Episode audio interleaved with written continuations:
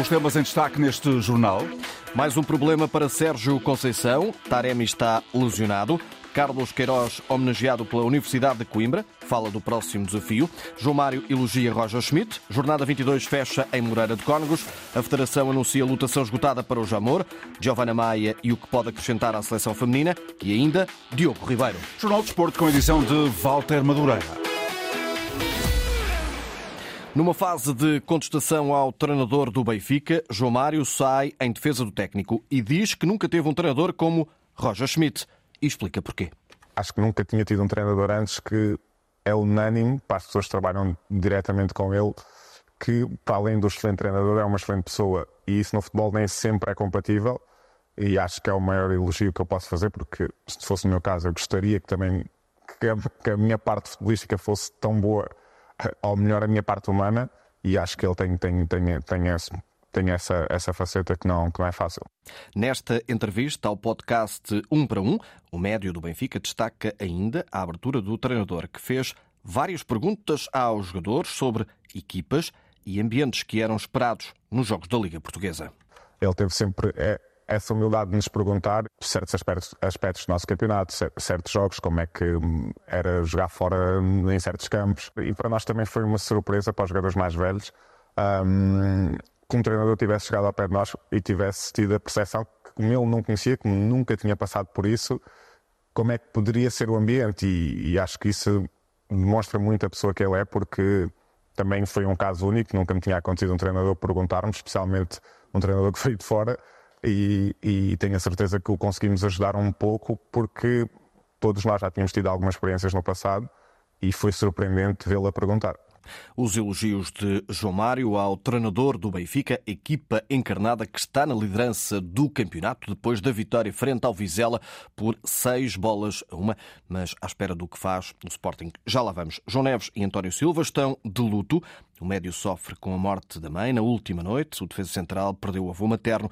O Benfica emitiu uma nota em que declara solidariedade para com os dois atletas. A família benfiquista está convosco. Muita força pode ler-se nesta nota. Depois de ter deixado o comando da seleção do Qatar, Carlos Queiroz foi homenageado no aniversário da Faculdade de Ciências do Desporto e Educação Física da Universidade de Coimbra. Um orgulho para o homenageado. Para mim é uma honra, é, um, é de uma forma muito singela dizer uh, muito obrigado e mostrar toda a minha gratidão por se lembrarem de mim e trazerem-me aqui este ambiente para podermos falar um pouco daquilo que foi a minha experiência no futebol e partilhar com toda a humildade aquilo que eu vivi durante estes anos todos. Esta homenagem resulta de quase 50 anos de trabalho contínuo e nem sempre com momentos fáceis. Portanto, 46 anos contínuos de trabalho no terreno significam que, eh, de uma maneira ou de outra, e por alguma razão ou outra, eh, o meu trabalho foi eh, reconhecido e, como tal, tive a oportunidade de fazer este trajeto continuado. É claro que nem tudo foram rosas, por exemplo, só nos últimos 24 ou 25 anos saí por seis meses para um contrato de seis meses nos Estados Unidos, fiquei 24 anos fora. Isso representa representa em termos pessoais, de família, de amigos, muitos sacrifícios e também muito divertimento e muito prazer.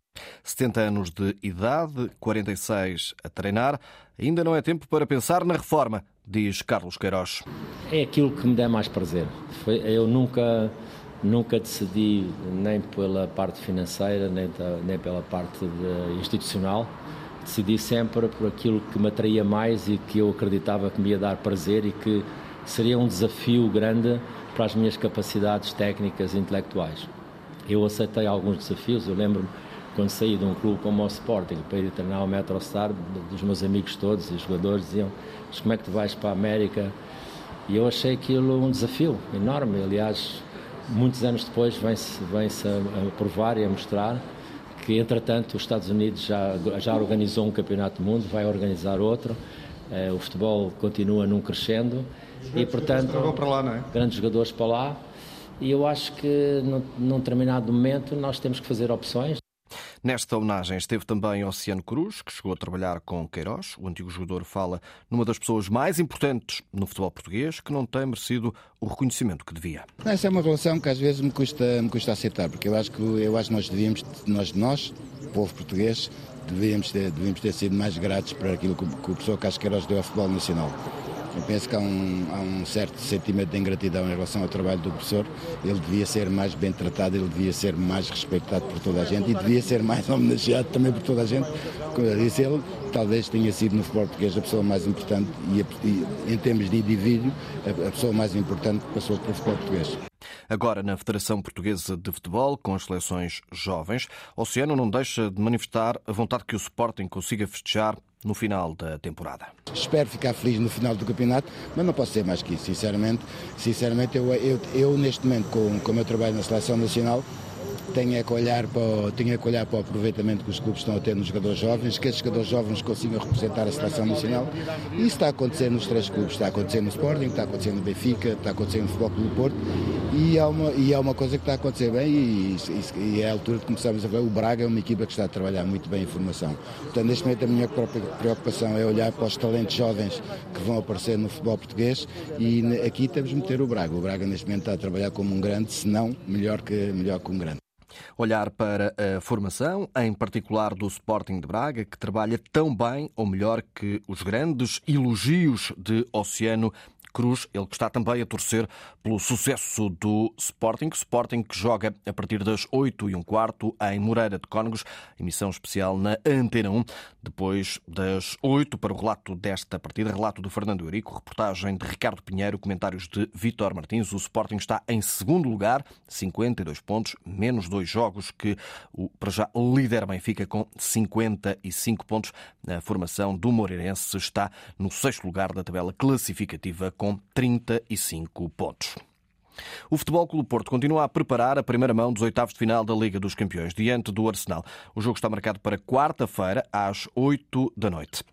No boletim clínico constam os nomes de Gonçalo Ribeiro, Marcano, Zaidu e agora também Taremi, que contraiu uma lesão no adutor da coxa direita. Os Dragões voltam a trabalhar amanhã no Olival, a partir da uma e meia da tarde no Estádio do Dragão, conferência de imprensa de Sérgio Conceição e também de um jogador para lançar a partida frente aos Gunners.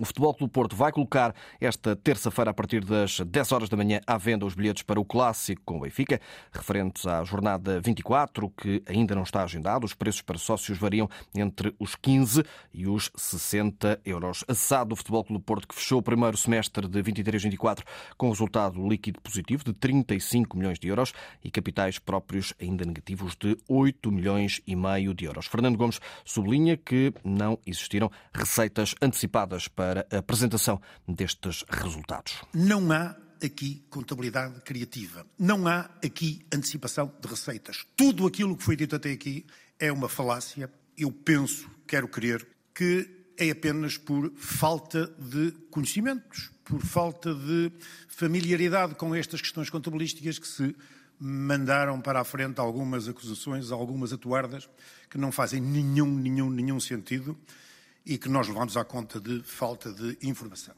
A Sociedade eh, Desportiva do Futebol Clube Porto prevê capitais próprios positivos de 1,1 milhões apenas após a entrada dos 9,6 milhões pelo acesso aos oitavos de final da Champions, o que irá acontecer apenas no terceiro trimestre do exercício de 23-24. O administrador da SAD respondeu ainda a André Vilas Boas, que apontou o dedo à situação financeira dos Dragões. A isto não é estranho o facto de estarmos próximos de um ato eleitoral e das contas do Futebol Clube Porto, a sua situação financeira ter servido de arma de arremesso para procurar descredibilizar esta administração. Uma primeira nota para referir que as contas semestrais se referem a 31 de dezembro do semestre, portanto, mas nunca são apresentadas no dia 31 de dezembro nem no dia 1, nunca. O ativo, nesta altura, situa-se nos 504 milhões de euros, o passivo nos 513. César Boaventura foi condenado a três anos e quatro meses de prisão, com pena suspensa, depois de ter sido considerado culpado por três crimes de corrupção ativa a três jogadores do Rio Ave na temporada de 2015-2016. Sobre este tema, questionado pelos jornalistas, Pinto da Costa, presidente do Porto, pouco disse. É o que é. Não acho nada estranho. Nada do que acontece é estranho. Nem tudo o que acontece no seu jornal é estranho. É o que é. Declaração de Pinto da Costa à margem da apresentação das contas do Futebol Clube do Porto. O jogo entre Porto e, eh, aliás, o jogo entre Portugal e Croácia no Estádio Nacional vai ter lotação esgotada, anunciou hoje a Federação Portuguesa de Futebol. A seleção portuguesa vai receber os croatas a 8 de junho, 17h45, no encontro de preparação, tendo em vista o próximo campeonato da Europa. Este é o regresso da equipa das esquinas ao Jamor 10 anos depois. O internacional português João Félix regressou esta segunda-feira aos treinos do Barcelona, há dois dias da visita ao Nápoles, na Liga dos Campeões, e depois de uma ausência de três semanas devido à lesão. João Félix sofreu num treino no final de janeiro uma entorse no ligamento lateral externo, eh, externo do eh, tornozelo direito e perdeu eh, quatro jogos da Liga Espanhola e poderá agora estar de regresso. Ainda por Espanha, o jornal espanhol Marca está a avançar que Kylian Mbappé já tem contrato assinado pelo Real há várias semanas e garante que chegou assim ao fim uma das mais longas novelas do mercado. Segundo adianta o jornal, o internacional francês assinou um contrato válido por cinco temporadas que vai entrar em vigor no dia 1 de julho. Ainda no que diz respeito ao futebol nacional, jornada 22, mas da Liga Portugal sabe-segue, o segundo escalão do futebol profissional em Portugal. Nesta altura, com 44 minutos, o Lanque Vilaverdense está a perder com o AVS por duas bolas a zero. A seleção feminina começou esta tarde a preparar os dois jogos que se seguem no calendário desta seleção e antes do primeiro treino falou Giovanna Maia, a atleta que atua no Panathinaikos, está radiante com esta chamada. Estou muito feliz, acho que todo atleta sonha com isso. Venho trabalhando há muitos anos, também o a pandemia acabou atrapalhando um pouco desse progresso, mas recebi a notícia com muita, com muita alegria e feliz porque estou pronta para aproveitar essa oportunidade da melhor forma. A defesa que em Portugal jogou no Marítimo acredita que pode acrescentar experiência à equipa portuguesa. Acho que posso trazer outras visões sobre o futebol feminino. Eu já joguei aqui também na Liga Portuguesa, na Liga BPI, e sei que em alguns outros países a gente ainda está um pouquinho à frente, mas a Liga BPI vem se a vem se alavancando ano após ano e acho que eu posso trazer a experiência de uma jogadora que também teve em outras, outros lugares, com outras jogadoras grandes. E estou aqui para somar no que precisar e para mostrar meu trabalho também. Portugal joga frente às Checas em 21 de fevereiro, às 6 e um quarto da tarde, no estádio António Coimbra da Mota, no Estoril, e defronta depois as sul-coreanas, seis dias depois, isto é, 27 de fevereiro, à mesma hora e também em Coimbra. Eh, no António Coimbra da Mota, aliás. Kika Nazaré lesionou-se no início de janeiro, contraindo um entorse no tornozelo esquerdo, que obrigou a estar fora dos relevados durante cerca de dois meses. Deverá voltar a tempo da participação inédita do Benfica nos quartos final da Liga dos Campeões Feminina, diante do Lyon, 19 e 27 de março. Um adversário muito difícil, mas nesta fase também era difícil ter uma escolha mais fácil. Não há uma escolha menos boa, não há uma escolha mais difícil. Eh, é uma Liga dos Campeões, são estes jogos que nós, que nós queremos jogar. E eu repito-me muito uh, acerca deste assunto, mas é um bocadinho. Não há muito para onde fugir. Nós crescemos a jogar contra os melhores e tanto um Lyon, um PSG como um Chelsea são, são, são as grandes equipas e as grandes potências do futebol feminino. Uh, mais do que nos focarmos no adversário, obviamente tendo noção uh, do patamar destes, destas equipas, acho que o mais importante é focarmos em nós, enquanto Benfica, enquanto equipa, e fazer todos os possíveis para chegarmos ao jogo de consciência tranquila, a saber que, que demos tudo e que fizemos de tudo para que à procura do melhor resultado possível. Nesta fase da competição era difícil escolher um adversário mais fácil, sublinha Kika Nazaré, ela que está de regresso à competição. Diogo Ribeiro foi recebido como herói esta manhã no aeroporto de Lisboa, o jovem nadador que se sagrou campeão mundial dos 50 e dos 100 metros mariposa no Mundial de Doha. O melhor resultado sempre da natação portuguesa tinha à espera muitos amigos, elementos da Federação de Natação e também do Benfica, clube que representa. Aos jornalistas apontou já para o próximo objetivo? É assim, como eu tenho 19 anos e como expliquei há bocado, eu ainda não sinto bem a pressão de fora, sinto mais a pressão que eu, que eu ponho em cima de mim, porque não me ponho pouca. Uh, por isso, quando eu fico desiludido com alguma prova, não é porque por causa da pressão de fora, é por causa da pressão em mim mesmo. por isso eu não sinto o peso para os Jogos Olímpicos e acho que isso é bom. Por isso agora, como disse, é continuar a trabalhar e continuar com esta mentalidade. Sem pressão nos Jogos Olímpicos, à busca de um sonho. Para mim sempre foi um sonho chegar lá, agora o sonho continua a ser Uh, conseguir uma medalha uh, nunca vai deixar de ser, mesmo que, esteja numa final, uh, vai ser sempre um sonho. pode é começar a ser cada vez mais um objetivo e acho que, que é isso que está a começar a ser. À procura do sonho de estar com uma grande prestação nos Jogos Olímpicos de Paris, é esse o próximo objetivo de Diogo Ribeiro. O Jornal de Desporto com Walter Madureira na Antena 1, RDP Internacional e RDP África. Atualidade em permanência na rede em desporto.rtp.pt.